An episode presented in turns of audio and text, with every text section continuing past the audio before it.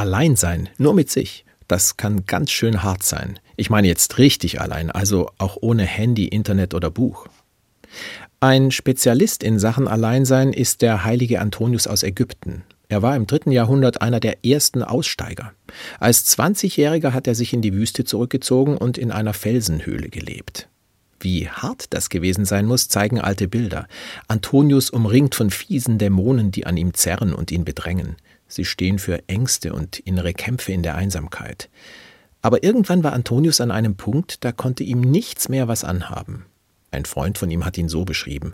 Weder war er aus Gram missmutig geworden, noch vor Freude ausgelassen. Er war vielmehr ganz ebenmaß und natürlich in seinem Verhalten.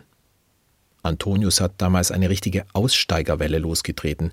Es wurde in, sich in die Wüste zurückzuziehen. Viele haben diese Aussteiger besucht und um Rat gefragt, weil sie weise waren, nur das Nötigste gesprochen und niemanden weggeschickt oder dumm angemacht haben. Das wünsche ich mir auch manchmal, in mir selbst ruhen, im Reinen sein mit den anderen und mir. Deswegen bin ich mal für ein paar Tage ins Kloster gegangen, ohne Handy und Buch.